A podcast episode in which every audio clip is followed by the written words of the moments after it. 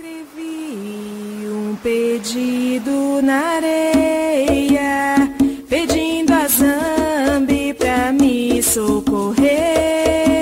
Eu escrevi um pedido na areia. Mas Saravá divos e divas e divas do axé. Eu sou o robô do Bolsonaro que foi hackeado pelo coletivo de umbandistas antifascistas para servir de introdução aos episódios do podcast Macumba Pod. Pelo jeito não me deletaram na semana passada. É um alívio. Nesse episódio, o coletivo de umbandistas antifascistas começa a discutir como o acolhimento do terreno é fundamental, e que é o ponto de partida para que tudo dê certo ou dê muito errado. Curtam esta esta conversa, nos sigam nas redes sociais, leiam os textos publicados e abracem a causa antifascista como filosofia de vida.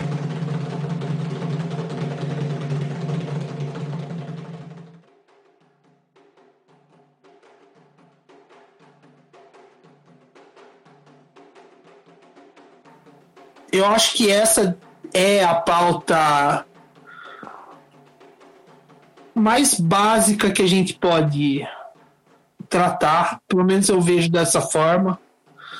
É, a questão da acolhida das pessoas e, e seja a partir da hora que ela chega no terreiro, ou seja a partir do momento onde ela entra para a corrente, é, acho que essas, essas é, relações que se estabelecem em, em diversos níveis né, é, e, e como isso não funciona na maior parte dos terreiros. Né?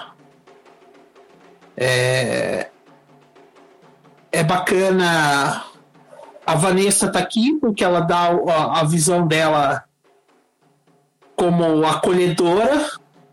É, acho isso importantíssimo porque a gente tem uma visão, mas a visão dela como a que acolhe é assim é muito mais ampla. Então acho que seria é, importante mesmo que a gente é, tratasse dessa, dessa questão do acolhimento da, e das relações que se estabelecem dentro das dinâmicas de terreiro. Né? Eu acho uma pauta muito, muito bacana. É, lembrar que as pessoas não vão para o terreiro porque elas querem dar um rolê, né? Ninguém chega no terreiro porque basicamente porque quer. É, chega todo ferrado emocionalmente e alguns fisicamente, psicologicamente, psiquiatricamente, né? é, procurando o terreiro como se fosse a última tábua de salvação, porque já em, em linhas gerais já passou por muita coisa para chegar até o terreiro. Poucas, é, pelo menos eu conheço poucas pessoas que, que passam por uma situação e falam e vão direto para o terreiro. Eu vou contar um pouquinho do que do que eu tenho de experiência no, no chão que eu pisei. E na época eu passei por vários terreiros. Então a minha família vinha de um que era inviável para mim, ficava extremamente longe e tinha trabalhos quatro vezes por semana, madrugada dentro. Eu passei por alguns terreiros, né? A minha família ela, ela se estruturou dentro de um terreiro com a, com a chegada da minha avó. E depois disso, os meus pais, os meus tios, inclusive eu nasci e cresci dentro desse terreiro, mas ele era inviável para mim é, dentro da minha unidade familiar nova, né, com, com o Henrique e tudo, porque ficava muito longe de casa, tinha trabalhos quatro vezes por semana e eram trabalhos que iam noite adentro. E a gente estava numa situação que a gente não tinha carro tal. Então, apesar de ser uma, uma casa que, que acolheu a gente, que formou a gente, que, é, que me viu crescer, então eu tinha toda essa questão de impossibilidade de continuar ali dentro. E tinha uma outra questão que era uma questão de ancestralidade, né? E então minha avó, meu pai foram cotados para tomar o, a ordem da casa ali na, na falta dos padrinhos. E eles sempre quiseram que eu estivesse lá. Então eu tinha toda essa pressão de ser a filha do Aloysio e da Alice, a neta da dona Margarida. E aquilo me deixava em pânico, assim, um pânico total. Então eu deixei aquilo de lado quando fui procurar um outro terreiro já, já grande, assim, e fui em alguns e a espiritualidade, quando me avisou que precisava voltar, me avisou que, que tinha que ter algum, alguns pontos que eram essenciais para que retornasse, né? E isso é obviamente individual e essa acolhida fez diferença na hora de escolher. Então tinha casas que eram extremamente próximas aqui para mim e que eram fáceis de chegar, que eram acessíveis, que é, tinham horários interessantes e tudo mais, mas que quando você chegava lá você era, sei lá, linha de produção. Então, você chegava lá pela primeira vez, você tinha que ser obrigatoriamente atendido pelo Pai de Santo, e o Pai de Santo tinha uma postura é, específica com esses visitantes. Então, primeiro era aquele discurso de nossa, que luz linda que você tem, a banda que te acompanha é maravilhosa, você tem uma missão, tá na hora de você trabalhar, a sua vida não vai deslanchar enquanto você não fizer isso, vou puxar aqui o teu guia de frente agora. E aquele cara me dava medo. então, ele puxou aquele guia e puxou, e puxou, e puxou, e puxou, e não veio ninguém. Aí ele olhou bem para mim, depois de muita tentativa e de nenhuma reação da minha parte. Ele olhou mim com aquela cara de ué e disse: Faz tempo que você não traz ninguém em terra, né? Eu falei assim: Bom, eu nunca trouxe. Ah, nossa, é que tem tanta gente aqui com você que eu achei que era de sempre, né? Então, aquilo foi totalmente fora do script para ele, sabe? Então não era um acolhimento de verdade. Eu não queria saber o que, o que eu queria lá dentro, qual era a minha intenção de até lá.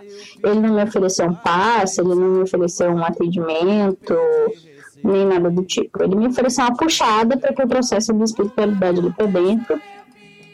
E na saída, eu fui abordada por uma secretária que me disse que eu teria que que se eu quisesse fazer parte da casa, então que eu poderia marcar o jogo de búzios para quarta-feira da próxima semana e que eu já poderia encomendar o meu uniforme, que precisava ser, sei lá, dois conjuntos de uniforme, e que poderia já encomendar as guias, que eram, sei lá, três ou quatro guias da casa, e que, a mensa... e que tudo isso ficava em, uma, em torno de 500 reais, assim.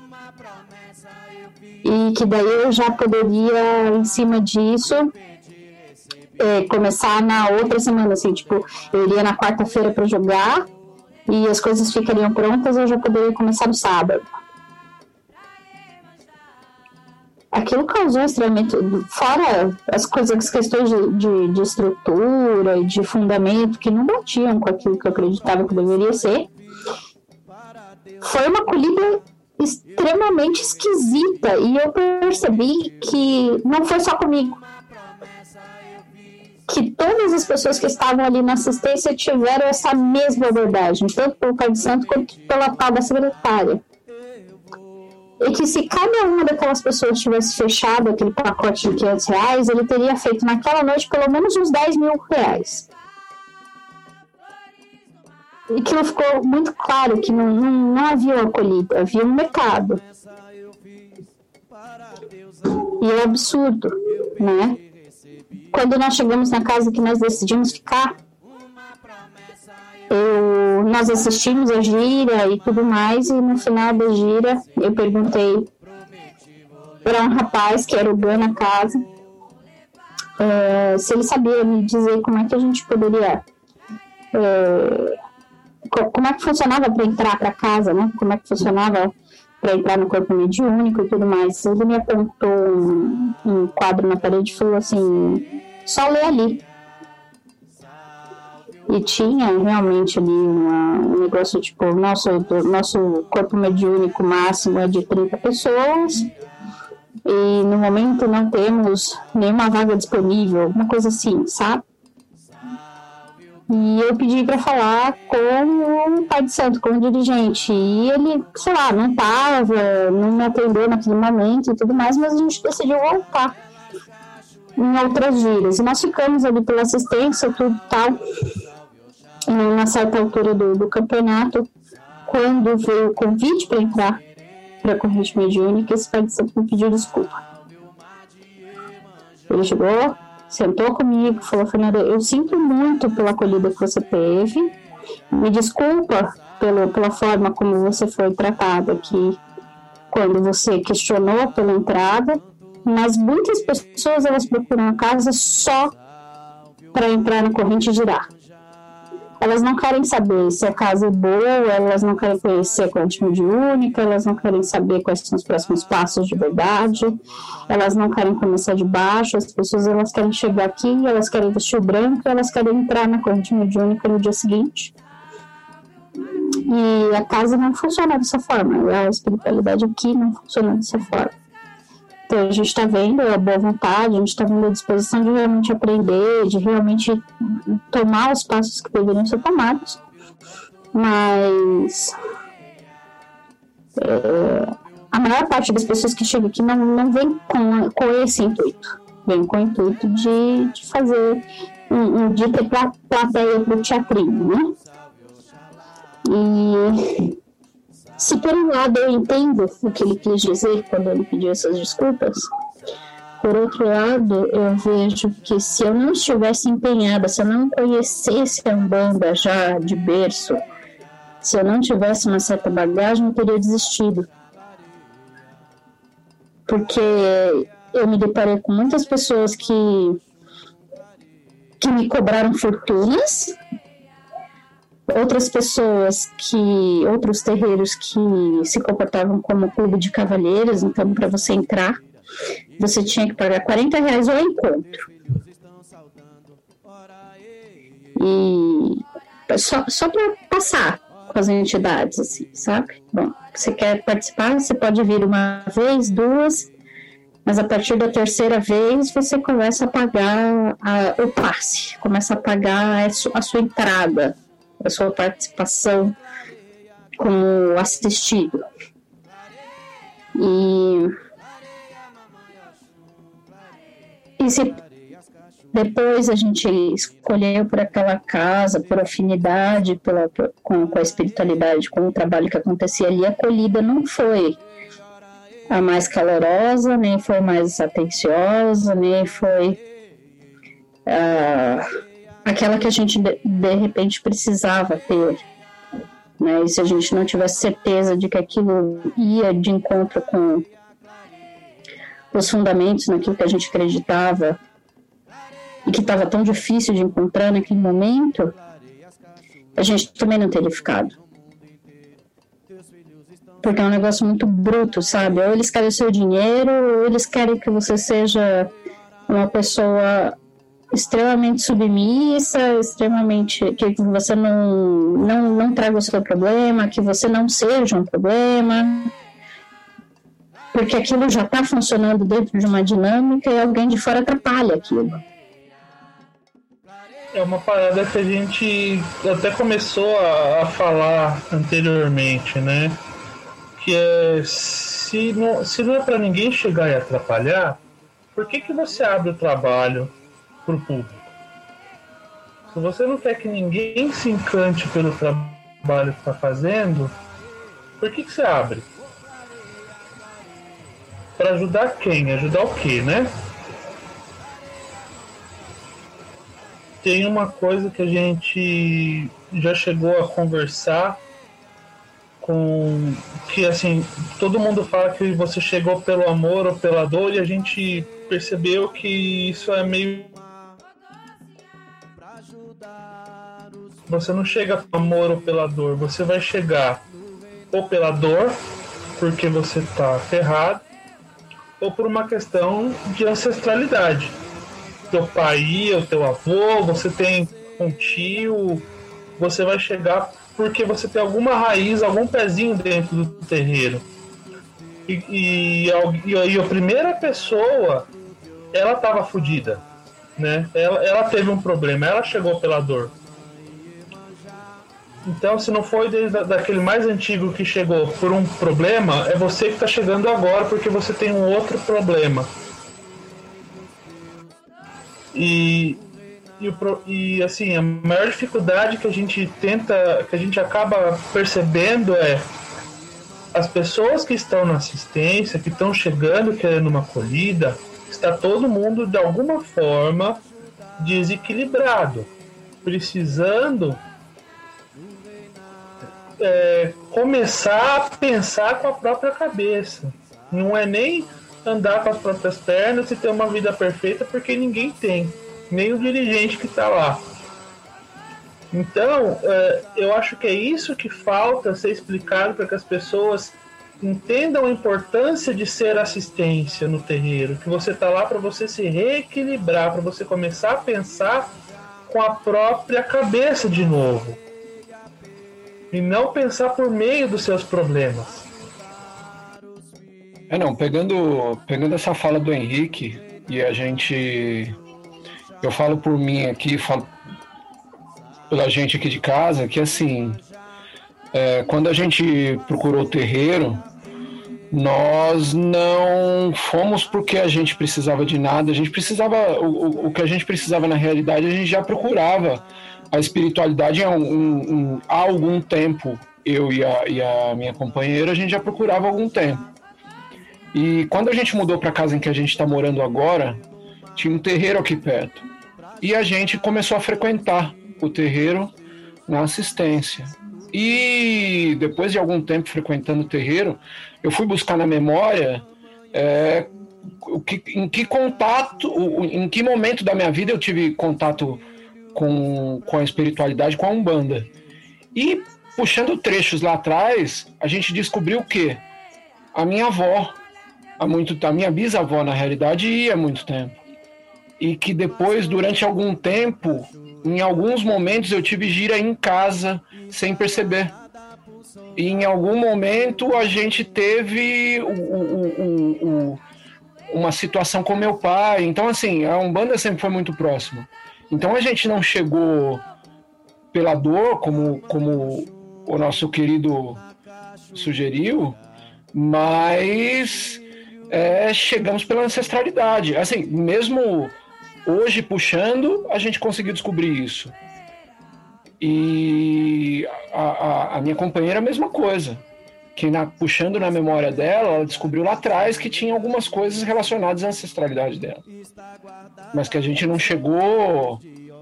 Para nós foi porque a gente sentiu que naquele momento deveria ir. Mas que depois, puxando na memória, a gente foi puxar essas coisinhas, assim. Pequenas coisas que aconteceram lá atrás na ancestralidade, lá atrás na nossa vida, que nos trouxeram para esse momento, né? Então, muito interessante. É, é, é, eu, eu me identifiquei muito com essa, com essa fala do, do, do companheiro. E eu acho que, que, que é justamente quando o, o pessoal fala, né? E, e, o tipo de crítica que a gente recebeu é para a gente falar para quem está começando, então eu, a gente, eu acho que a gente acredita que falar para quem está começando é para quem está na assistência, né? Essa é a primeira galera que está começando, que está tendo contato com o terreiro. E aí, para a gente não ficar cagando regra de cor de vela, a gente tem que, no mínimo, traçar alguns pontos de o que que, chegando no terreiro, o que que no olho eu consigo ver se eu vou ter afinidade ali ou não. Não quer dizer que o terreiro vai ser ótimo, mas tem coisas que eu, que eu acho que no olho é, já é intragável. Para vocês, tem, tem, alguma, tem alguma situação que, que se, se chegar e olhar já é pretexto para ir embora, para virar as costas e ir embora? Eu acho que de cara é o comportamento do, do dirigente. A forma com que ele se apresenta para assistência, para corrente. Meu, se de cara a coisa é muito bruta, como que vai ser o desenrolar normal do, dos trabalhos, mesmo é, sendo assistência ou sendo, uh, sendo médium? É uma coisa que logo de cara bate, né? Acho que a forma como você é, além da, da questão do dirigente em si, mas a forma como você é recebido mesmo, né? A Fernanda, que foi como a Fernanda colocou. É, eu acredito muito que a forma, a primeiro, o primeiro contato que a pessoa tem quando ela chega no terreiro, sendo uma assistência nova, é, reflete muito de como são as relações dentro do terreiro. Né? Se você tem esse contato e ele já é mais ríspido, mais bruto, geralmente essas relações elas elas espelham o que acontece dentro do terreiro, porque o cara, a pessoa que faz o, o primeiro contato com a consulência, com a assistência dessa forma, é porque ela é tratada assim dentro do terreiro. Né? É, e isso por si só já diz muita coisa, muita coisa mesmo. É óbvio, como a Fernanda colocou, as pessoas vão lá só só por, muitas pessoas vão só porque querem espiritar, porque é bonito falar que que recebeu um espírito e tudo mais. Mas ainda assim, esse esse filtro você consegue ter nessa nessa acolhida. Fica muito mais fácil você é, ter esse filtro na acolhida para poder identificar mesmo quem quer só espiritar e quem tá ali porque como o Fernando e o Henrique ou como outras pessoas que, que chegaram até o terreiro por, por uma necessidade ou por uma ancestralidade chamando. Essa questão do filtro, ela é tão complexa né? Porque realmente a, o primeiro impacto que você tem quando você entra num terreiro, quando você chega num terreiro, é o que fica. Isso é fato. Né? A casa que eu que eu trabalhei por tantos anos, por 10 anos, é, quando eu cheguei a primeira vez, eu achei tudo lindo, encantador, mas a frieza com que as pessoas me trataram me assustou, né? E depois, quando eu entrei para a corrente, depois de vários anos frequentando a assistência, porque eu tinha uma resistência gigantesca em entrar para a corrente, eu percebi que era, era parte de todo o processo que as pessoas realmente eram assim, que os dirigentes eram assim, né? A dirigente ela tinha essa frieza, embora fosse uma é uma pessoa, é a pessoa que me ensinou muito e sou eternamente grata, é uma pessoa muito fria. Então, isso é um reflexo mesmo. Né? E era tudo que eu pensava. Né? A gente não deve fazer isso. Quando realmente foi. É, me foi passada a, a orientação para abrir o terreiro, que eu também resisti bastante, porque eu tinha muito medo de todas essas questões.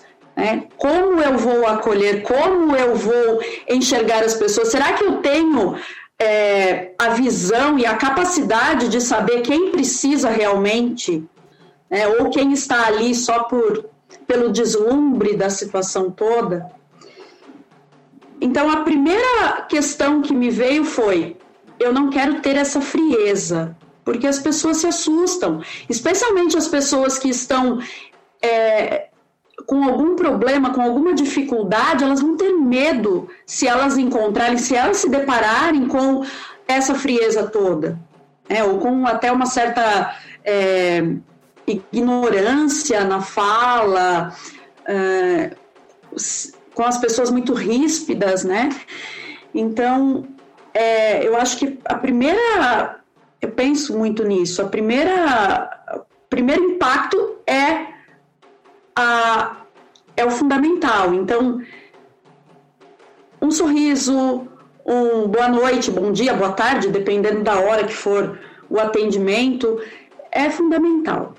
É, eu acho que já começa daí. E normalmente, pelas casas que eu já passei, as pessoas, na maioria delas, ou é a questão financeira, monetária que, que influencia, ou é aquela coisa fria que nem te olha na cara porque as pessoas têm medo do novo, têm medo de quem chega. Então, é, essa acolhida é fundamental. E quando vocês colocam que a primeira, a primeira impressão realmente é o dirigente. Né? Se, se esse dirigente estiver numa posição desagradável para mim, eu já sei como vai ser a casa. E realmente é. Né? Então, aqui, por exemplo, a gente tem tem muito cuidado com relação às pessoas que vêm pela primeira vez porque muitas vezes são pessoas que nunca pisaram no terreiro, que não conhecem, que estão desesperadas porque elas já buscaram tudo e elas não conseguiram respostas, elas estão doentes, elas estão fragilizadas, então elas precisam ser acolhidas. É, então, é, há um, um, um, uma preocupação com essas pessoas. É.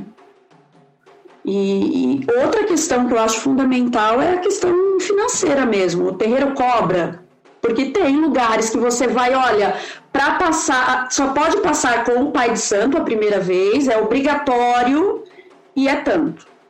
Você tem que pagar, sei lá, 10, 20, 50 reais para consulta.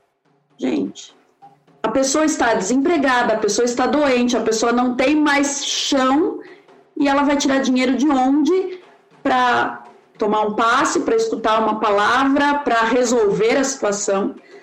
Né? Então, eu acho que são duas questões aí importantes. E uma terceira questão é, são as, os, as placas gigantescas dizendo que é o templo, sei lá do que, da abobrinha colorida e dourada e maravilhosa que vai te acolher. Ainda prefiro o fundo de quintal. É, por experiência própria, esse acolhimento logo de cara, eu acho que até o ideal seria ser sim pelo dirigente, porque, por exemplo, é, a minha esposa, todas as vezes que ela teve experiências em terreiro, foram ruins. E foram ruins por quê? Porque chega no terreiro, a primeira vez que vai, o dirigente não se apresenta, não se mostra disposto, joga a pessoa para qualquer médium. E às vezes tem médios que são trabalham melhores que outros, pronto. E aí o que acontece? A primeira vez que a pessoa vai no terreiro, ela pega um médium meio que despreparado. Pronto, cancelou a religião. Porque foi isso que aconteceu com ela. Sabe? É, eu não concordo, óbvio que eu não concordo com, com a cobrança. Ah, que passar primeiro o dirigente vai ser cobrado X. Mas acho que o ideal para a apresentação da, da religião de uma forma mais. Uh, uma forma melhor seria com o dirigente, o dirigente sabe mostrar realmente a, a entidade em si tá ali, a pessoa ter confiança nisso, porque senão você cancela a religião logo de cara, cara. É, muitas vezes as pessoas chegam aqui a primeira vez e falam: Eu quero passar com o pai da casa, a mãe da casa. É assim, às vezes sabem quem é, outras não. E quando eu falar, sou eu. Tem gente que olha, que legal, então a gente pode. Eu já estava conversando com a pessoa, né? Eu já tinha aberto o portão, ou alguém, sempre tem alguém responsável por abrir o portão, porque eu sempre estou conversando com as pessoas, e aí a pessoa se sente mais à vontade. Então, a acolhida é fundamental, é fundamental. E o dirigente, ele tem que ser.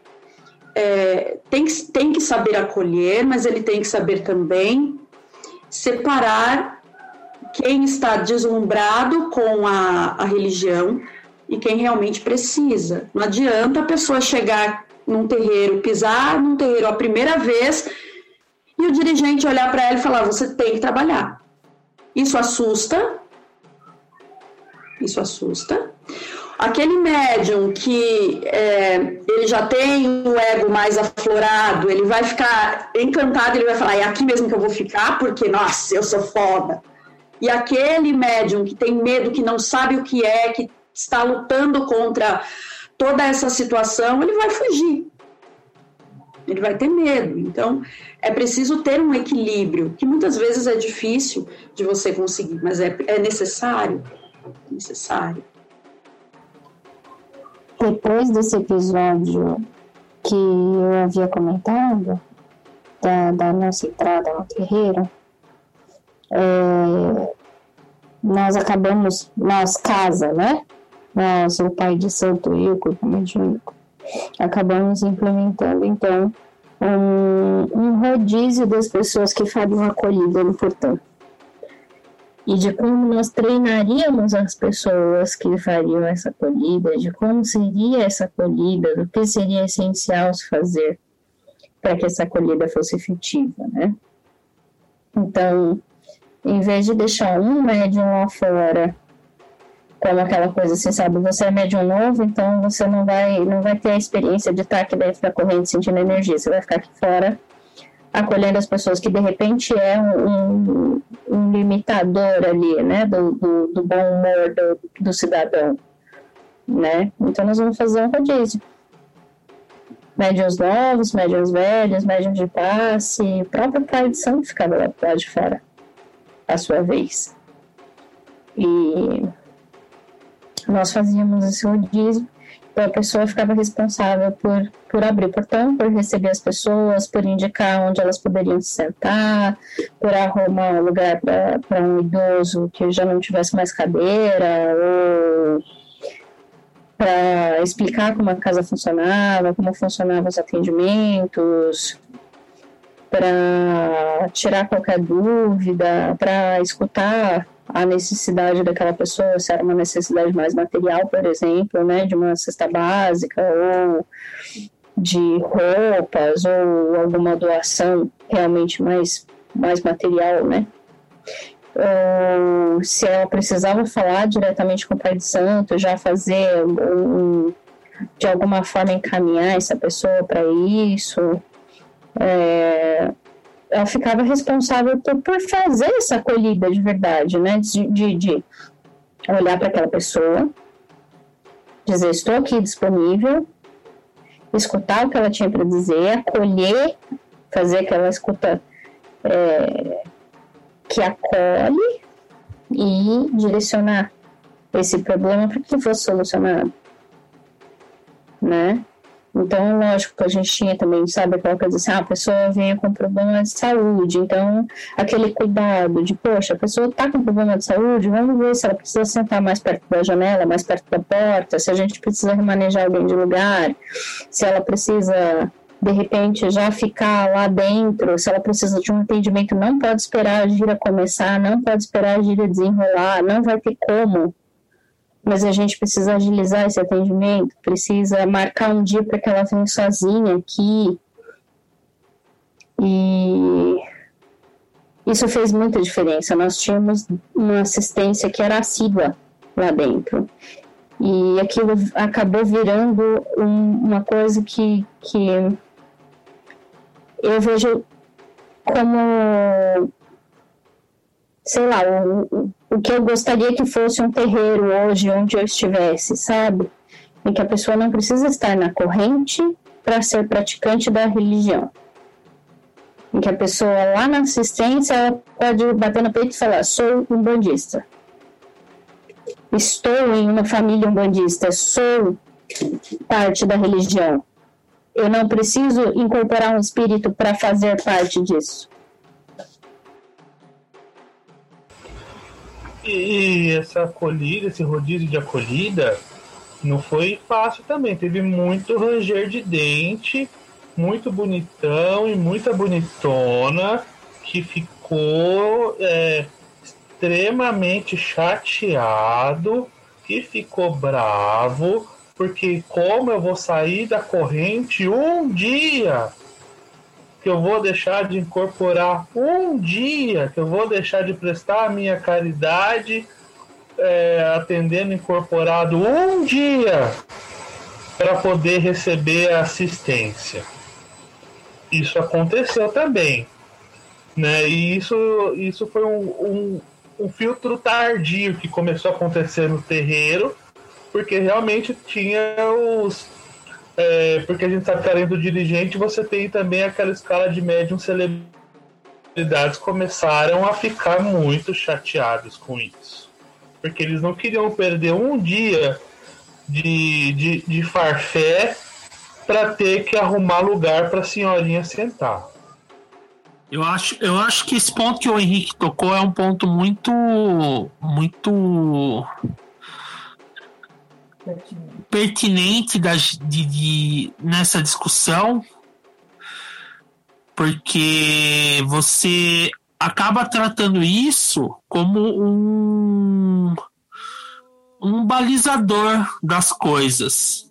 Né? É, e aí você começa a, a ver, é, como o Henrique falou, esse filtro tardio, na verdade, para os médiums celebridades, para eles entenderem que é, eles só são coadjuvantes ali, na verdade. É, e o ponto, é, esse ponto deles entenderem isso aí, isso transforma as relações dentro do terreiro, né? Porque geralmente esses médiums celebridades são aqueles que eles tratam, por exemplo, os cambones como empregados. É, então você acaba falando, ó, dá uma segurada na emoção aí, amigão. Vamos, vamos lembrar de onde você veio, para que você tá aqui, para poder e acaba assim, uns vão se desgostar no final das contas e vão dar um jeito de, de sair porque querem um lugar no holofote. Outros vão é, entender o, o que está acontecendo, mas é uma forma de você gerir essas. É, diminuir esses picos de ego dentro de uma corrente, né? No começo do, Desculpa, Renato. Não, é, eu estava recapitulando que no começo desse ano, né, época pré-Covid, o Brasil pré-Covid, é, a gente fez uma listinha mínima, né, de o que, que um terreiro razoável vai ter quando você encontrar lá. Eu vou, tentar buscar isso aqui para a gente falar. E uma outra coisa que também mexeu bastante comigo esses dias para a gente trabalhar aqui nesse, nesse tópico foi é, uma, uma companheira no grupo do Facebook, ela fez uma postagem falando sobre situações de opressão que as pessoas já passaram dentro do terreiro. Assim, a quantidade de gente que postou e os, e os gatilhos que aquilo causa eu fiquei impressionado.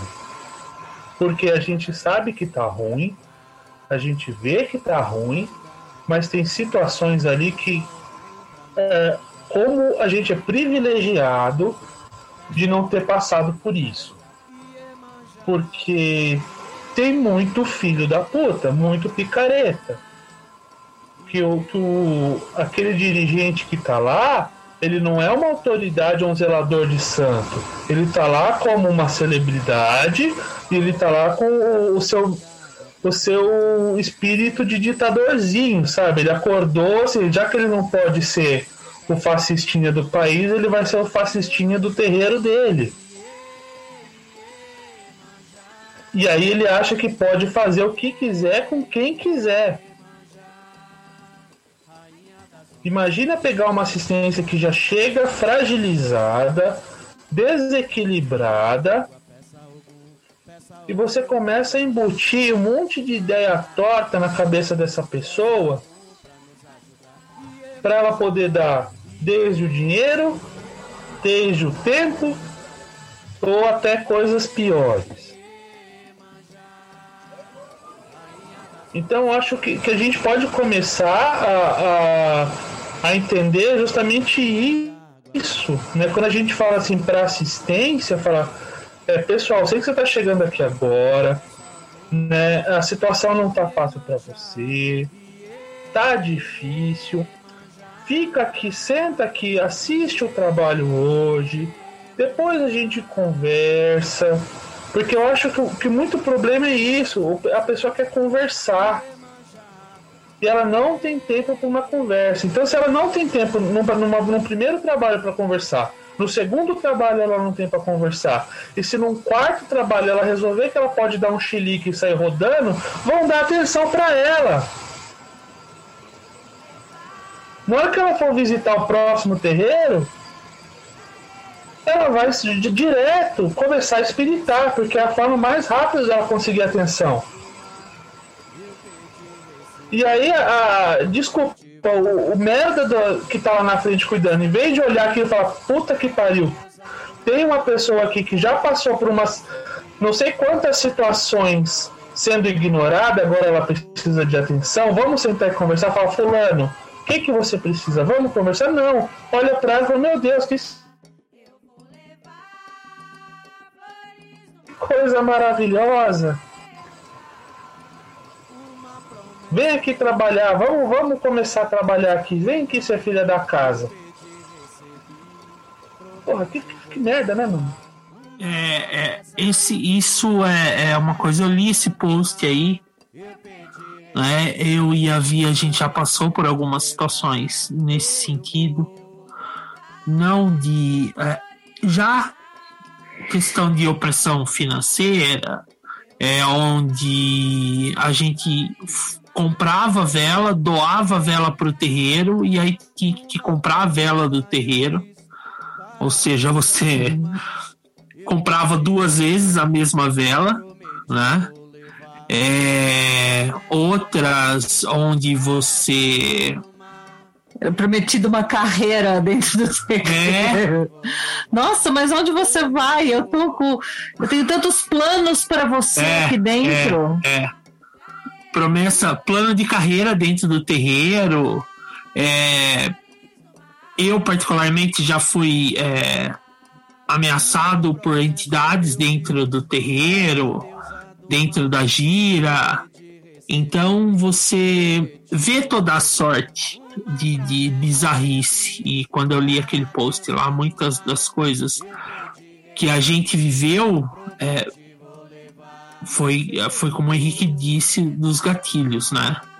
Eu, eu penso, e, e não sei como vocês veem isso, mas eu acho que assim, a ideia da pessoa que chega no terreiro é você acolher ela é, da forma como a gente vem tratando aqui e deixar clara para ela que assim o melhor cenário para ela é quando ela não precisar voltar mais no terreiro.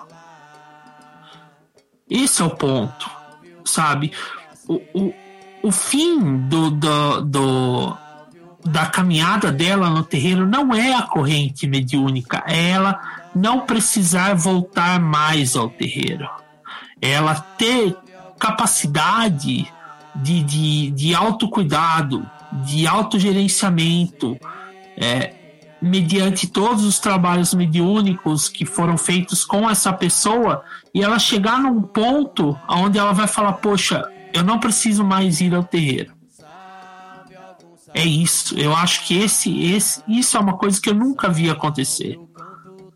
Mas que eu acho que, que transformaria as relações é, terreiro consulente. É você deixar estabelecido, olha, veja, o que a gente está buscando aqui é que você não precise mais voltar ao terreiro, porque você está bem, porque você está equilibrada, porque você está é, plena, é, porque você tem condição de seguir. Hoje você tem condição de, de seguir por você mesmo. É, é, é deixar claro que a pessoa não precisa do terreiro para viver. E que, a, que estar numa corrente mediúnica não é, é significado de sucesso, na verdade. Né? Eu acho que esse é um ponto que eu tenho. O consulente voltar também para somente agradecer né? Que aí chega nesse ponto de não precisar mais e quando voltar, só voltar para dizer obrigado. Uma vez eu voltei, a entidade falou: Nossa, primeira vez que isso aconteceu comigo, né? Então é, é muito difícil isso também, é, as pessoas enxergarem que não precisa do terreiro é, para resolver tudo na vida, né? E, e resolver o que realmente precisa e nisso desenrola todos os problemas é que eu acho que isso também é um panorama muito novo para a religião em si, porque se para pensar, todas as bases elas fazem com que você fique muito apegado à estrutura da religião. Você chega como assistência, por mais que você permaneça como assistência, a ideia é que os terreiros passam e, e a religião como um todo passa que você permaneça ali, que o tratamento seja sempre uh, contínuo. Uh, se o, esse problema acabou, eles arrumam outro para manter aquele cliente porque de certa forma acaba sendo um cliente. A assistência, já com, com o tempo, ela vira um cliente do terreiro também, não é só o médium que paga as suas mensalidades. Então, o, o, os dirigentes, as próprias entidades, entre aspas, acabam sempre criando vínculos para que esse adepto não saia e vire um círculo vicioso. Isso vem de outras religiões até. Isso não é novo na Umbanda. E permanece. Isso que o, o, uh, o rapazinho falou é algo que é extremamente novo. É importante, de repente, a gente estudar como seria esse processo de falar assim, meu, você veio aqui atrás de tal coisa, você conseguiu, você tá feliz? Segue sua vida, cara. Você não, é, você não nasceu grudado com isso aqui, você não sabe. Você tem que aprender a andar com as próprias pernas. A gente não aprende a andar com as próprias pernas, fica sempre apegado ao terreiro, sempre apegado ao Pai Santo, sempre apegado às entidades, mas e aí? Mas aí eu acho que tem um questionamento um pouco mais profundo que pode entrar aí no meio, que seriam questionamentos que seriam questionamentos é, do tipo assim, deixa eu ver se eu consigo sintetizar. É, você vai para o terreiro com um problema, resolve seu problema, você vai embora, mas é, e a religiosidade dessa pessoa e, o, e a conexão dela com o sagrado? Porque ela não vai lá só esperando que aquilo se resolva magicamente. Ela não está indo lá atrás de um feiticeiro. Ela, lógico, busca a solução de um problema, mas ela busca, para além da solução, uma conexão com o sagrado dela. E. É, é lógico, não dá para usar a religiosidade de muleta, mas também não dá para dizer assim: a pessoa vem, come e vai embora. Ela vem, resolve e fica a própria sorte depois. Porque o ser humano é falho, o ser humano ele tem problema, o ser humano ele precisa de suporte, ele precisa de um senso de comunidade, ele precisa de um senso de pertencimento. E a religiosidade ela permite isso.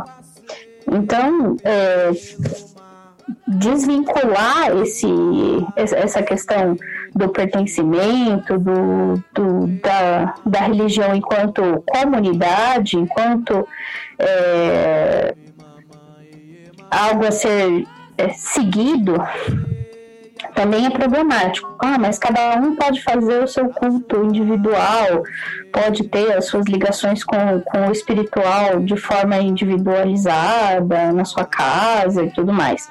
Poder pode, mas se essa pessoa nunca teve um, um pé na Umbanda antes, como é que ela sabe como ela faz essa conexão com o sagrado? ela precisa de uma instrução. O padrinho, madrinha espirituais, né, ou um zelador de santo, ele tem justamente essa, essa figura de instruir, de ensinar essa pessoa a trilhar o caminho da espiritualidade. Depois que essa pessoa entendeu como funciona a espiritualidade, o que a gente precisa derrubar é esse mito de que não pode receber fora do terreiro, de que a religiosidade ela só pode ser exercida ali dentro daquele espaço de quatro paredes. Porque morre o dirigente e essa pessoa vai para onde? A pessoa muda de estado e ela faz o quê? Muda de país, faz o quê? O padrinho, a madrinha, zelador de santo, dirigente, ou como quer que seja chamado, essa, essa pessoa, ela precisa instruir e ensinar o caminho. Ela, ela ampara os primeiros passos, ensina como se faz, mas deve se deixar livre. Hoje o que eu vejo é que que para além dessa questão de ah, você não, não, não precisa depender do terreiro, não é só uma questão de dependência é, emocional, é uma questão de se eu não puder é, falar com a minha espiritualidade, me conectar com o meu sagrado aqui, eu vou fazer isso onde? Porque o meu dirigente e, e o senso comum, inclusive, diz que se não for aqui, eu não posso fazer em lugar nenhum. E isso também é uma forma de opressão.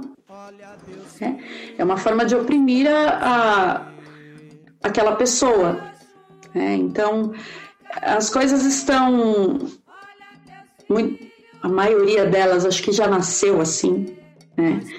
E hoje se tornam desta forma. Né? As pessoas uh, são proibidas de exercer a sua espiritualidade, porque ela só exerce dentro do terreiro. Então, é onde ela não vai realmente se conhecer.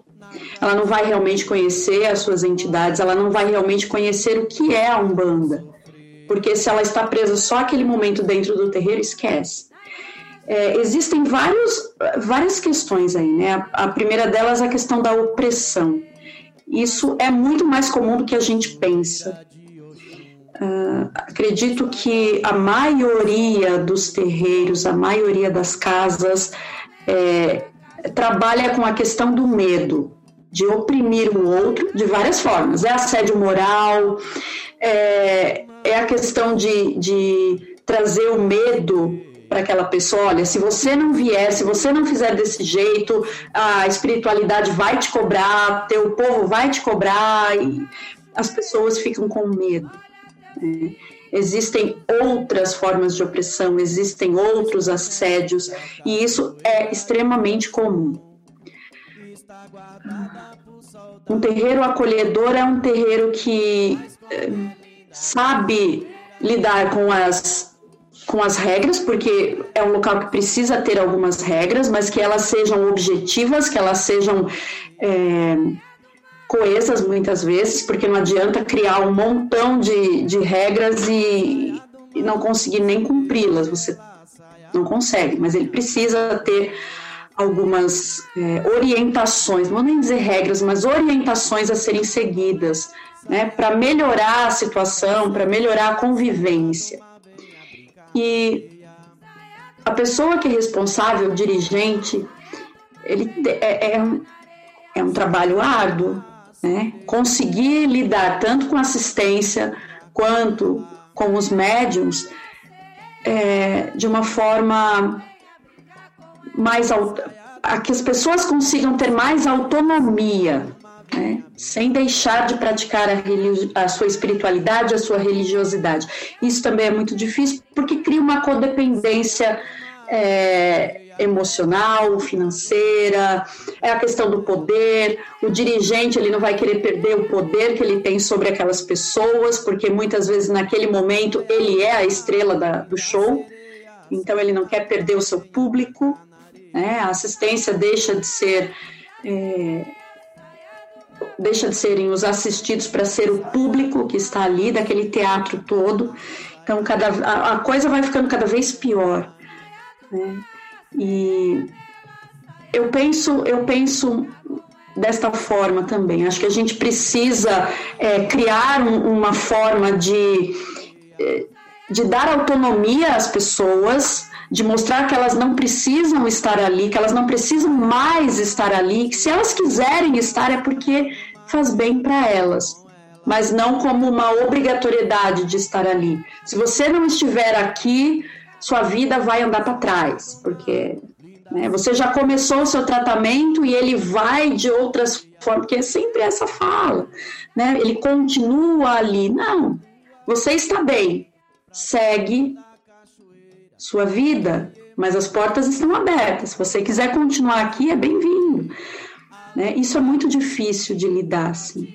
Né? E as pessoas, o, o, o médium ele quer estar ali, a assistência quer estar ali, ela precisa, então ela busca meios, né, para estar ali. Eu tenho um médium aqui na casa que ele foi expulso de sete terreiros. Ele passou 20 anos da vida dele buscando um lugar para trabalhar. Porque acontecia isso com ele. Ele é uma pessoa encantadora, mas extremamente. É... Ele é uma pessoa assim, muito, muito sensível. Né? E ele, no auge da carência dele, como que ele encontrou é, um meio de ser notado nos terreiros que ele ia? Ele incorporava no, no início, a hora que ele pisava no terreiro, pronto. E, enfim. Aí entrava para corrente, porque aí o dirigente, ah, nossa, o cara é foda, o cara, olha, incorpora todo mundo, ele tem todas as entidades e vem para corrente. E não era, ele precisava ser acolhido, ele precisava ser amparado, ele precisava de uma conversa. E aí ele entra e não dá certo. É, e ele foi, ele, ele foi convidado a se retirar de sete terreiros. Quando ele chegou aqui, ele era um nada. Ele era um nada. Ele não tinha emprego, ele não tinha saúde, ele não tinha nada.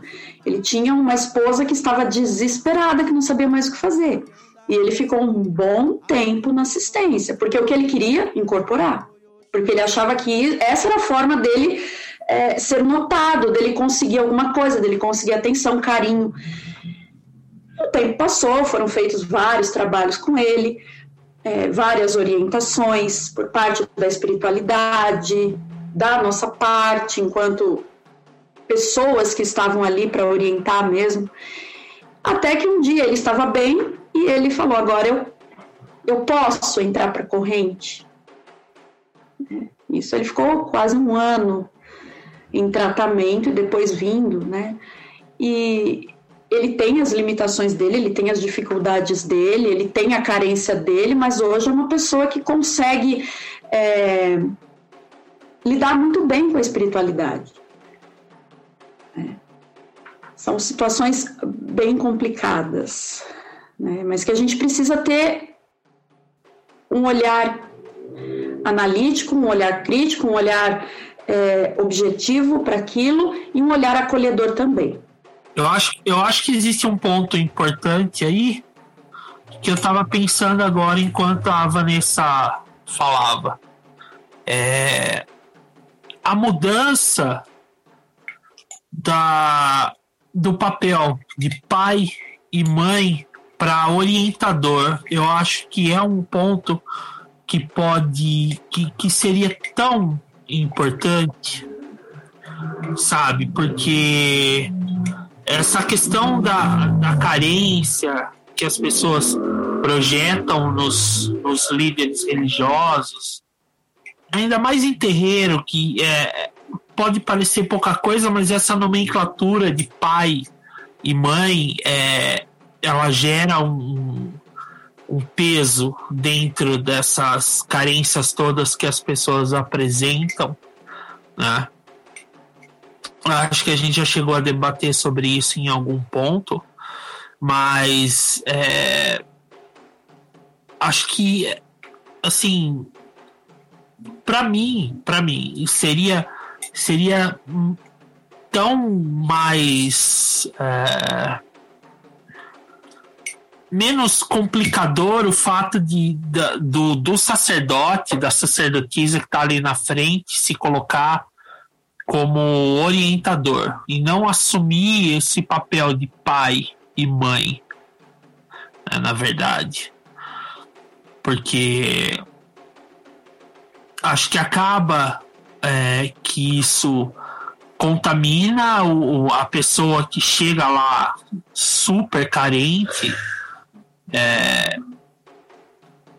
e projeta nesses, nesses líderes essas carências afetivas de, de familiares é, e os próprios dirigentes que se veem nesse papel de pai e mãe e daí em algum momento eles acabam reproduzindo esses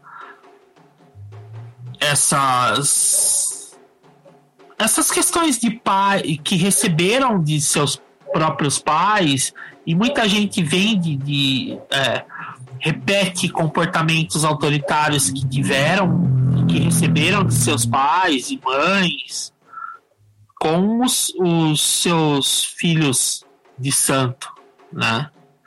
Então, assim, é, é, se a gente for é, analisar ser sacerdote, ser líder religioso, ser sacerdotisa, é, é, é uma coisa assim tão é, esmagadora, né? Porque é tanto microgerenciamento que você tem que fazer.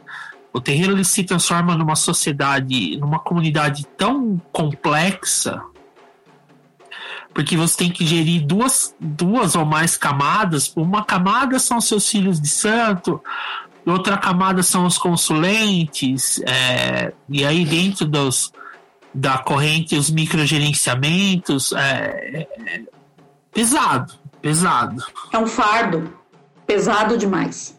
É. Então, é, e aí entra a questão do que a gente vê hoje, né?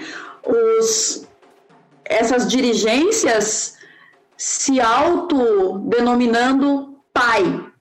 Você tem que chamar o cara de pai. Você tem que chamar a pessoa de mãe. Eu sou o pai fulano de tal. eu sou o sacerdote tal, mais conhecido como pai fulano. Porra. Se essa pessoa já se coloca desta forma, ela já criou dentro dessa comunidade dentro desse núcleo, ela já projetou essa questão do pai autoritário. Né? Ela já oprime, isso é fato. Eu gostaria muito que essa denominação mudasse, né? que nós não fôssemos pais e mães de santo, e sim trata pelo nome. Qual o problema? Não há problema algum em, em chamar pelo nome, em, em, em ter essa relação, porque a pessoa que está lá na frente, ela tem o papel de orientar, nada mais. Ela não é melhor nem pior que ninguém. Né? E, infelizmente, a gente não vê isso. Né? Nem aqui mesmo, as pessoas me chamam de mãe e eu não gosto. Eu falo para elas, eu não gosto, mas não adianta. É uma forma até carinhosa, é uma forma é, é um, um contato de carinho mesmo, as pessoas são carentes, o ser humano está muito mais carente, é, a gente nota isso, e essa questão da, dessa mudança de, de atitude, de nome, de nomenclatura é fundamental. Se nós conseguíssemos levar isso adiante, seria muito melhor. Porque as pessoas vão parar de depositar toda a sua vida nas mãos de outra pessoa que é falha, que comete erros, que tem problemas, que tem problemas emocionais, que tem problemas financeiros, que tem problemas de saúde, assim como ela. Né? Porque o pai é aquela pessoa que vai resolver tudo. E qual é a ideia de quando a gente é pequeno? O pai e a mãe são intocáveis, eles são figuras incríveis, perfeitas, que não tem nenhum problema. E não é isso. Né? O dirigente ele não tem essa, esse papel. Então seria fundamental. Mas a gente vê um, um movimento contrário. Né? Especialmente com as redes sociais, a gente vê um movimento contrário. A gente assiste a uma a uma situação aí muito, muito inversa e muito complexa e muito cruel dentro da Umbanda, que são essas figuras realmente, que se autoproclamam o sacerdote, pai de santo. É uma parada que a gente percebe que assim, é, o fulaninho ele é um cidadão médio medíocre, ele é um esposo médio medíocre, ele é um funcionário médio medíocre, ele é um aluno médio medíocre, ele é um amigo médio medíocre, e aí ele chega num terreiro desse, ele é um bom médium. Para ele ser um bom médium, é um pulo para ele virar um sacerdote.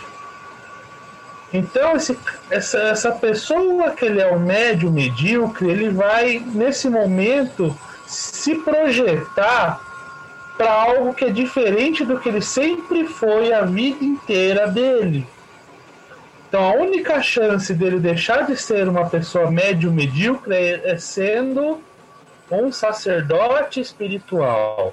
E a gente vê, tem vários exemplos que é, é, que é foda que a gente não pode dar nome mas a gente já. As capivaras aqui que a gente puxou, a gente viu. O Fulaninho, ele era um, um profissional médio medíocre. A gente viu pela capivara que ele também era um esposo de merda, ele era um pai de merda. E aí faz questão de ser chamado de pai, faz questão de que as pessoas beijem a mão dele. E aí, e o pior, né? faz de graça tudo isso, tá? Então ele é, é, enche o peito e a boca para falar que os trabalhos espirituais na casa dele é de graça e que não tem sacrifício animal, porque a moral dele é muito foda. Então ele não cobra nada de ninguém e ele também não faz imolação nenhuma e e o que, que ele quer? Que você chame ele de pai e bata a cabeça para ele. Eu acho que, sei lá, a psicologia deve explicar isso, ou pelo menos algo parecido com isso. É que eu acho que isso também é um panorama muito novo para a religião em si, porque se para pensar, todas as bases elas fazem com que você fique muito apegado à estrutura da religião você chega como assistência, por mais que você permaneça como assistência, a ideia é que os terreiros passam e, e, a religião como um todo passa que você permaneça ali, que o tratamento seja sempre uh, contínuo. Uh, se o, esse problema acabou, eles arrumam outro para manter aquele cliente, porque de certa forma acaba sendo um cliente. A assistência, já com, com o tempo, ela vira um cliente do terreiro também, não é só o médium que paga as suas mensalidades. Então, o, o, os dirigentes, as próprias entidades, entre aspas, acabam sempre criando vínculos para que esse adepto não saia e vire um círculo vicioso. Isso vem de outras religiões até. Isso não é novo na Umbanda. E permanece. Isso que o, o, uh, o rapazinho falou é algo que é extremamente novo é importante, de repente, a gente estudar como seria esse processo de falar assim, meu, você veio aqui atrás de tal coisa, você conseguiu, você tá feliz? Segue sua vida, cara. Você não, é, você não nasceu grudado com isso aqui, você não sabe. Você tem que aprender a andar com as próprias pernas. A gente não aprende a andar com as próprias pernas, fica sempre apegado ao terreiro, sempre apegado ao Pai Santo, sempre apegado às entidades, mas e aí? Então, gente, assim, só organizar um pensamento aqui, é, falando de acolhida, eu acho que seria interessante é, começar um, um, movimento de se pensar a Umbanda como religião, como comunidade religiosa, como espaço comunitário para é, se ligar ao sagrado, né? E a figura do do zelador, do, da madrinha, do padrinho, como um, um, um condutor, né? Um, um, alguém que auxilia nesse início de caminhada e que depois você pode continuar é, no, de, de, de, numa autoridade horizontal é, auxiliando outras pessoas nesse início de caminhada, que essas forças elas se somam dentro desse espaço de religiosidade, né? Então você acolhe aquela pessoa que está totalmente perdida, você vai receber ela bem dentro da sua casa, você vai auxiliar ela dentro daquilo que é possível auxiliar para que ela para que ela comece a caminhar com as próprias pernas, para que ela se recupere, para que ela se encontre. Você vai é, balizando ela no caminho para que ela consiga se religar a, a, ao próprio sagrado. E a partir de então, estar ali seria simplesmente uma escolha para ajudar outras pessoas a dar esses primeiros passos, né? E, e somando forças dentro de uma corrente mediúnica, você consegue atender mais e mais pessoas, cada vez mais e mais pessoas, e, e espalhar, né? Esse sagrado ele cresce, esse coletivo, essa, esse, esse, essa energia coletiva, ela cresce se expande e reflete na vida de todo mundo no final das contas, né? É, então, a forma de pensar a Umbanda, ela, ela reflete diretamente na forma como a gente acolhe as pessoas quando elas chegam. É óbvio que tem todas aquelas questões que a gente já falou, de, de da, na, da acolhida, da chegada dessas pessoas, no sentido de,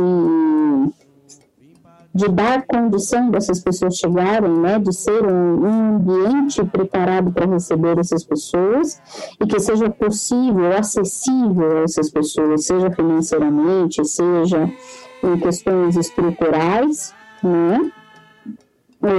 de, de organizacional em questões de horários, dias, cargas horárias, obrigatoriedades, é, inclusão de, da, da, da, família de uma forma de uma forma completa. Imagina uma, uma, uma religião sagrada que exclui a criança, que exclui o bebê, que exclui a grávida, porque dentro do dia a dia, dentro da corrente mediúnica, num, espaço onde tudo é tão físico, uma, uma, criança, um, uma gestante, uma pessoa muito debilitada corre risco, oferece risco, né? Então, como você abraça essas pessoas, como você inclui essas pessoas e como você faz do sagrado algo que pode ser é, vivenciado desde a primeira infância até os últimos dias de vida de forma plena. Eu, eu acho que esse senso de comunidade hoje é, é raríssimo. Né? E óbvio, o pano, a cola que une isso tudo é, é a religiosidade, né? Mas esse senso de, de, de, de, sociedade, de comunidade como é, mais amplo, extrapolando a questão só da religi religiosidade em si, quase não existe mais. Né? É, seja porque a ideia hoje de sucesso é você ter é, terreiros enormes com correntes gigantescas, é, você ter o seu terreiro situado em, em bairros que não são acessíveis para todos, né? E aí eu abro um parênteses para a gente não esquecer dos terreiros que solicitam que os consulentes retirem as senhas pela internet, né? É, só deixar isso, esse gancho aqui. É, ou terreiros que, como a Fernanda disse, como a Ruiva disse, é não, não incluem a família, e eu já passei por isso junto com a Vi e com o Luca, onde ele não era bem-vindo. É, porque ele era uma criança recém-nascida, porque poderia chorar, porque poderia dar trabalho, atrapalhar os trabalhos.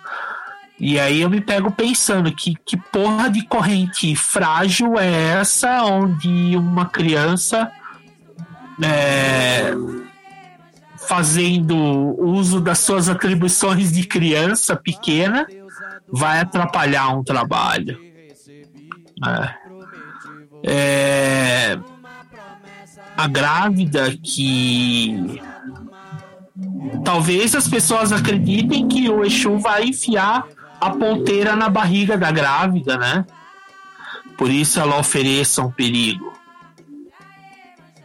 Então, assim, é, é essa visão de, de, de comunidade extrapolando o religioso não, não existe. Quer dizer, não posso afirmar com 100% de certeza, mas assim, é, é, é rara hoje em dia, porque as pessoas hoje elas querem é, o eu por eu mesmo, né?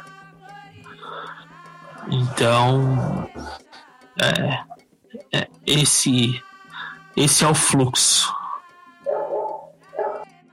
Mas Renato, é, você fala em extrapolar religioso, mas dentro da estrutura religiosa a gente já não tem trindade que é a representatividade da criança, da, do jovem e do ancião, do velho, do idoso. Quer dizer, se a estrutura religiosa, puramente religiosa, ela abraça toda a caminhada de vida, desde o início até o seu fim, por que a nossa estrutura física aqui atrás deveria ser diferente? Por que ela deveria ser exclusiva, excludente? Por que a gente, é, por que não deveria haver crianças dentro de um terreiro? Se pela parte espiritual nós precisamos dessas energias para cuidar dos nossos problemas, para no, nos é, para nos renovar, para nos lembrar de como as coisas precisam ser vistas às vezes, para lembrar a leveza da vida, para levar as coisas com, com mais com, com a brincadeira, né? com a felicidade de uma forma geral. Então é, é um contrassenso, sabe? Você, você proibir a entrada de crianças dentro do terreiro ou da, da família de uma forma geral, né? Porque já que você exclui um, você exclui todos, é, você está proibindo essa energia de circular ali dentro, de existir. Como é que você traz um cosminho em terra num terreiro que proíbe criança? Não, mas assim, é, não tem como. Quando eu disse extrapolar, eu disse é, é no sentido de você ir além.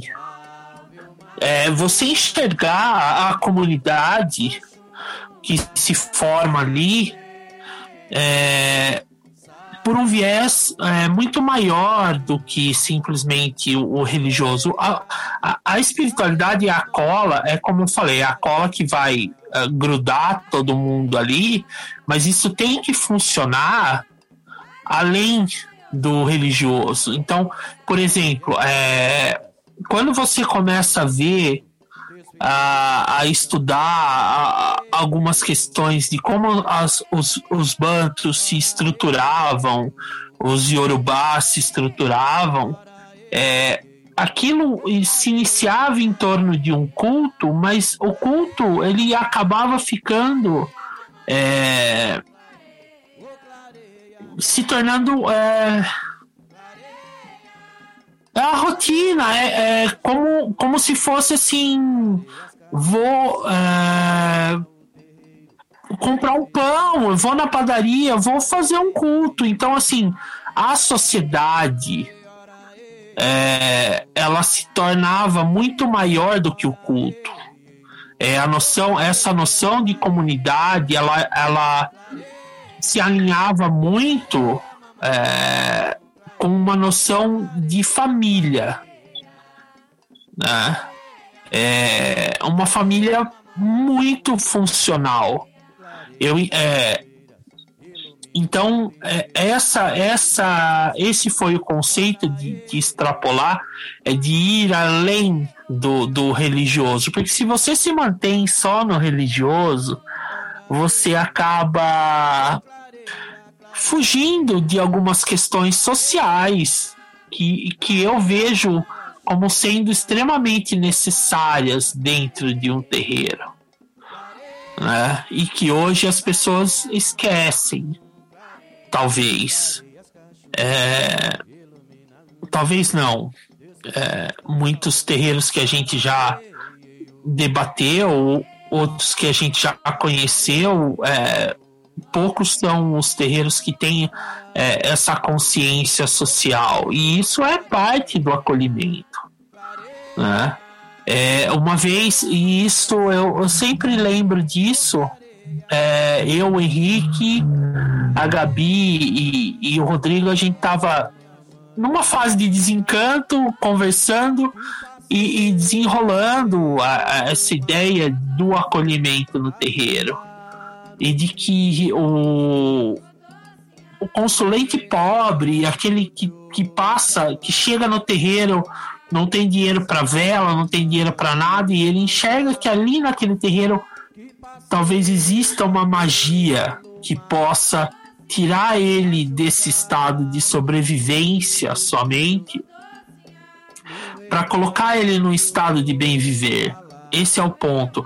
É, a pessoa que vai pro terreiro, puta, eu tô só sobrevivendo. Eu não queria mais sobreviver. Eu queria bem viver. Porque é o meu direito bem viver também. Então ela enxerga que naquele terreiro tem uma magia. É... Para poder movimentar ele desse estágio de vida. É... E ele chega lá e você não tem um, um dirigente disponível, você é, não, não você passa por um atendimento onde o médium é, fala que olha, é, isso é uma aprovação que você está passando na sua vida. E só depende de você sair desse momento é, que você está.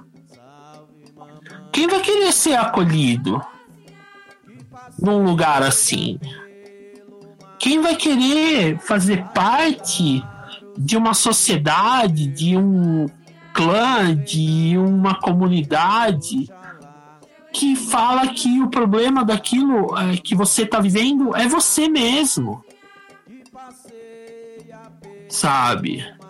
E que só depende de você. Porra, se dependesse só de mim, eu não estaria aqui na sua frente, querido. Então, é, é, esse, essa, esse senso de comunidade é um pelo outro, sabe? É um é, cuidando do outro. Esse, esse senso de, de, de, de de pertencimento que a Fernanda falou, que é muito importante. É... Não, assim. Não. Em algum momento a gente já passou por esse sentimento. Em outros momentos a gente já falou assim: não pertence a esse lugar. Estou pelos meus. Né? É, e aí eu quero contar uma coisa para vocês aqui. É, conversando com a Joana, é, logo que ela entrou no terreiro, no terreiro, no, no, no coletivo, a gente conversando e ela veio me contar que ela se sentia acolhida, ela tinha medo que a gente não recebesse ela bem lá. Mas que ela se sentiu acolhida por todos.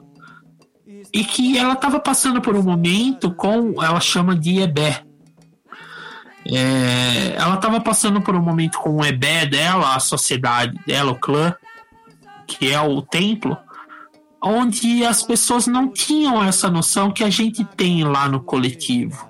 Porque foi um dia, foi no dia que o Luiz falou sobre a, a esposa dele, a Gabi falou sobre a avó, e não me lembro se teve mais alguém que pediu é, por alguém. E, e todo mundo acolheu todo mundo, e recebeu todo mundo, e deu palavras de conforto e de carinho, e ia fazer o que fosse possível dentro das limitações físicas de um pelo outro. E ela disse que ela queria que a, o clã dela tivesse essa noção de acolhimento que a gente tem. É, e isso é uma coisa que, é, que, que eu fiquei pensando e penso até hoje. É, nós não somos um terreiro, nós somos, nós temos o coletivo de pessoas que, que têm vivências diferentes, mas que se gostam de alguma forma ali dentro desse, desse fluxo, é, mas que a gente tem essa ideia do que é, do que é importante, do que é necessário desse, desse cuidado de um com o outro. É, num senso de comunidade. Então, é, ali dentro, por exemplo, a gente não tem a, a, cola religiosa. A gente tem um sentimento de comunidade mesmo, puro e simples. Eu penso. Né? Então é, é isso. Uma, uma parada que a, que a camarada trouxe aqui pra gente que assim, é preciso dissociar a imagem de quem coordena tudo aquilo ali é o pai de santo ou a mãe de santo. A maioria das pessoas ainda entendem que os verdadeiros dirigentes não, é, as pessoas não entendem que os verdadeiros dirigentes ali são os guias chefes. Quem manda no terreiro é o caboclo, é o preto velho, é o guia que está lá na frente tá? Não é a pessoa que está lá em posição de destaque. É isso que, eu, que deixou de ser frisado e deixou de ser pontuado e levantado, tá? Porque hoje você vai no terreiro do pai Xoxó, você vai no terreiro da mãe Xoxó, tá? Mas é, o terreiro ele é do caboclo Tupinambá, ele é do caboclo Guarani, ele é do pai Antônio, é o terreiro da da mãe Cabinda, é o terreiro da cabocla Jurema. Aquela figura que está lá é o médium dessas entidades, é o cavalo dessas entidades. Aquela, esse cavalo ele tem que estar tá disponível para as pessoas que chegam lá.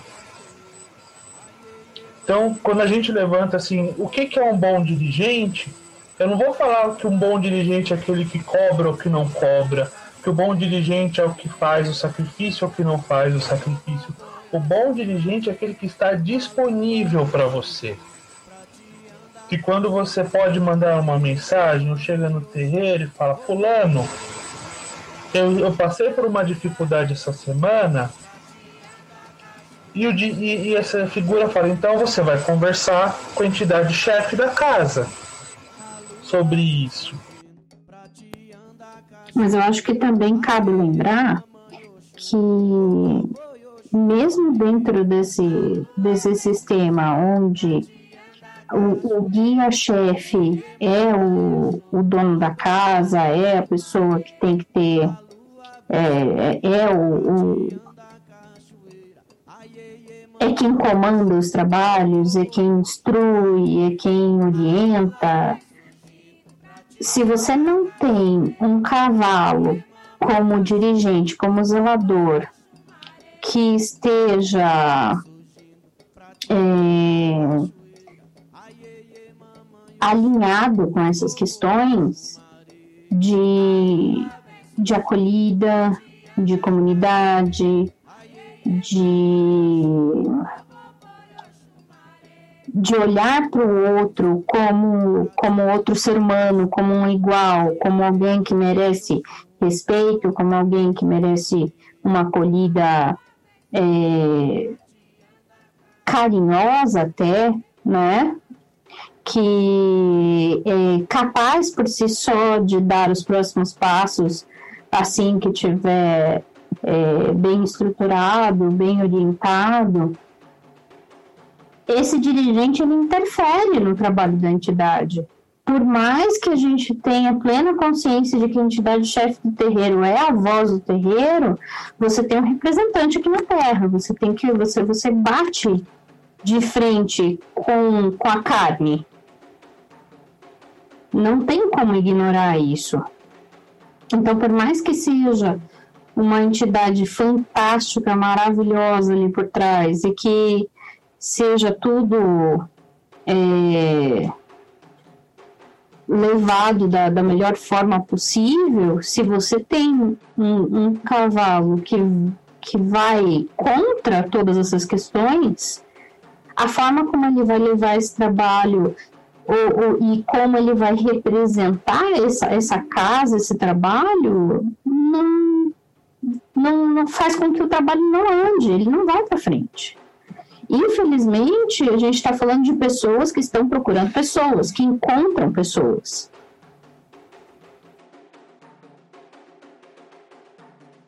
Já deu a hora no relógio de Xangô e o coletivo dá boa noite para quem é de boa noite e bom dia para quem é de bom dia. Esta conversa está longe de terminar. Quem sabe no próximo episódio este tema seja novamente tratado. Espero que não me deletem. Até a próxima.